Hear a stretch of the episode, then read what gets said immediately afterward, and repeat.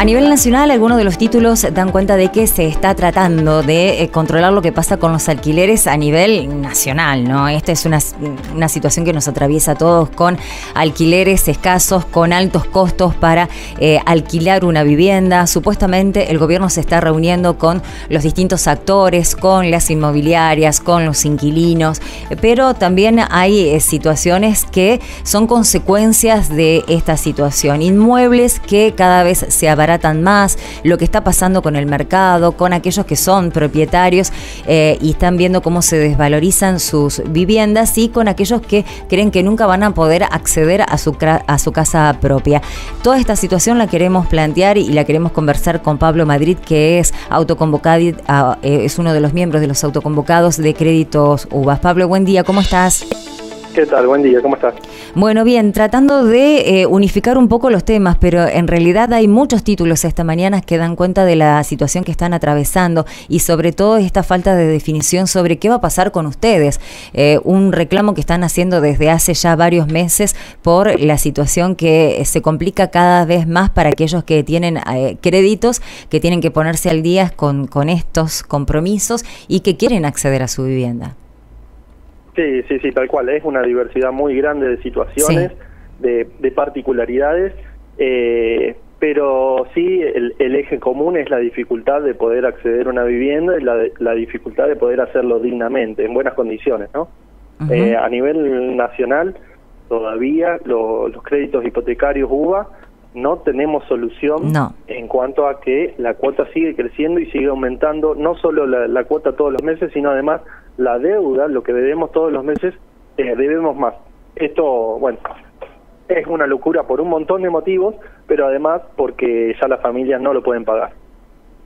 Y bueno, y también eh, el, miedo permanente de que te ejecuten la vivienda, cosa que eh, queremos preguntarte si está o no ocurriendo, más que nada en Rosario, que bueno, es el, el mercado, que es el lugar que conoces. Bueno, sí, Rosario es un mercado muy grande, y está complicado, sí, con, con familias que ya recibieron la carta para, para ser intimados por el banco eh, y comenzar el proceso de ejecución. Sin embargo, no tenemos ejecuciones efectivas realizadas eh, todavía, o por lo menos informadas dentro del grupo de hipotecados. ¿Qué pasa? Sí, ¿qué ¿Por qué no tenemos también eh, ejecuciones ya efectivas? Porque las familias, ante una carta de ejecución, lo primero que hacen es salir a vender la vivienda, que es muy triste porque es venden su sueño, venden su eh, todo lo que lo que ahorraron, todos sus ahorros que, que, bueno que juntaron durante toda la vida para tener una casita, los terminan liquidando ante el temor de que un banco venga, te ponga un precio cualquiera y te remate la vivienda. Eh, ¿Y cuáles son las respuestas que, tienen eh, con, esta situación de, los créditos SUBA? Porque vemos que eh, hacen reuniones, hay promesas, pero no se llega a nada. ¿Cómo podés actualizar? ¿Van a tener que seguir pagando lo que pagan? ¿Van a seguir ajustados a, estos aumentos? Sí, sí, sí, sí. De nuestra parte, las familias todavía tienen que seguir, digamos, pagando lo que lo que se dijo, lo que está en contrato y lo que se actualiza todos los meses por medio de UBA. ¿Y, con quiénes hablan? ¿Quién, a, quién les hacen los planteos? ¿A las entidades bancarias? ¿Hay funcionarios que se juntan con ustedes interesados en, en ayudarlos, acompañarlos y darle algún tipo de respuesta? No, particularmente contra los bancos nosotros no tenemos mucho para hacer. Excitamos reuniones a, las que no aparecieron y, yo creo que tampoco tienen la, la, voluntad de querer resolverlo porque eso es una ganancia exclusiva que tienen los bancos y es una ganancia extraordinaria que están recibiendo. Imagínate que, bueno, no, eh, es un caso particular, pero eh, en, mi caso mi familia empezó pagando 13.500 pesos una cuota y hoy está cerca de 50.000 en apenas cuatro años. Entonces es un montón la ganancia también que están recibiendo los bancos por todo esto.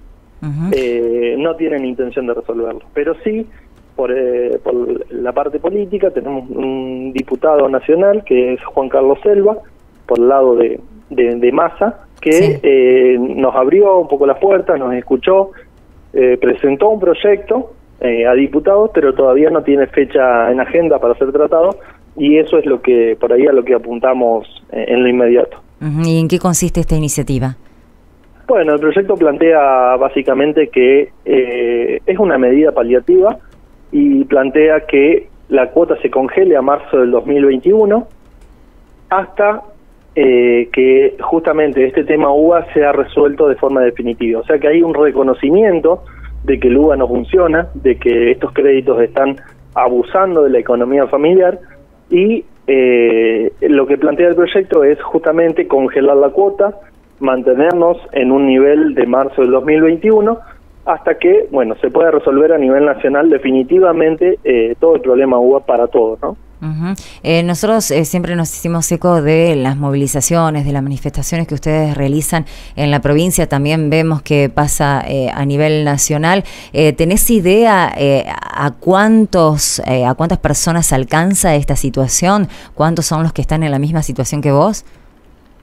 mira, a nivel provincial somos cerca de 12.000 familias y cada vez somos menos porque bueno muchos están vendiendo están vendiendo claro. alquilar claro claro. Entonces y, y, eso hay que hay que tenerlo en claro eso no entra dentro de las estadísticas negativas. Alguien que termina su que vende su casa y termina y paga su crédito hipotecario con lo que vendió y, y bueno y termina el, el, crédito en forma no entra como una estadística negativa. Eso se para el gobierno lo está tomando como un como un caso de éxito porque eh, el banco quedó bien, eh, la familia quedó sin deudas y, queda todo cerrado. Claro, pero sin una solución definitiva, porque entra a esto otro de lo que estamos hablando. Eh, tiene que, hacer, o sea, no, no puede comprar otra vivienda porque no le alcanza, tiene que alquilar y los alquileres se fueron a las nubes. Y hay poco, y hay poco. y además juega con la, juegan, digamos, con la presión de que eh, el, proceso de, ejecución es muy corto. Eh, en tres meses, si vos no te pusiste al día, eh, el banco tiene el derecho de, tasar tu casa y rematarla. Y es así de simple y así de, duro. Entonces, las familias están apretadas en, en, ese, digamos, en ese sentido, porque no lo tienen que vender en tres meses o en tres meses como como mínimo tienen que ya tener algún comprador en vista. Entonces, ¿qué hacen? Regalan su casa, le ponen un precio mucho más bajo que de mercado, ya el precio de mercado es bajo, lo ponen más bajo para que se venda, para tratar de no perder todo lo que pusieron en la casa, todo lo, bueno, todos los ahorros, todo.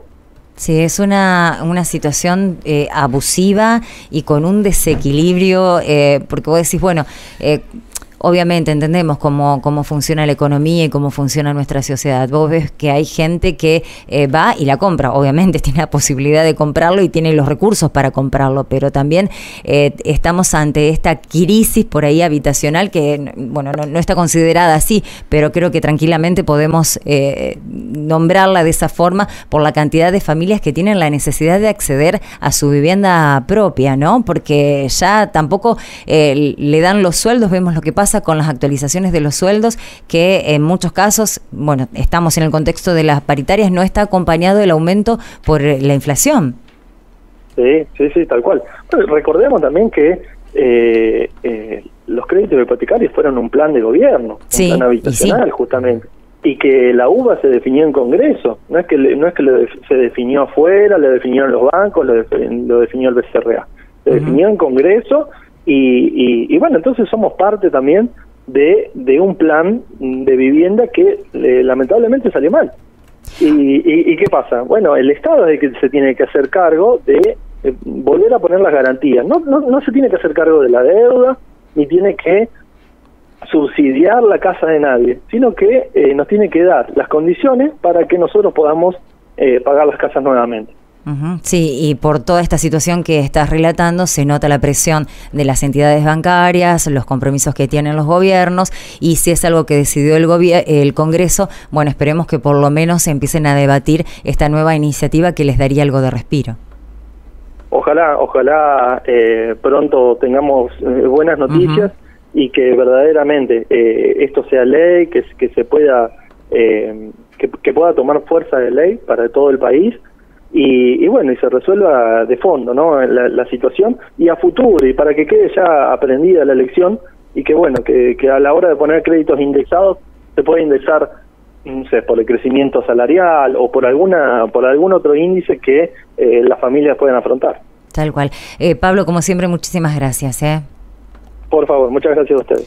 Pablo Madrid, autoconvocados de créditos UAS, nada cambió por el momento. Hablábamos con distintos miembros de eh, este grupo de autoconvocados, eh, personas que el año pasado también tuvieron que transitar esta, esta situación a punto de perder su casa y nada cambió. Mm, la expectativa que se genera a través de este proyecto, esta iniciativa que ingresará supuestamente este año al Congreso de la Nación, pero la situación Mm, podríamos decir sí igual, pero no, empeora.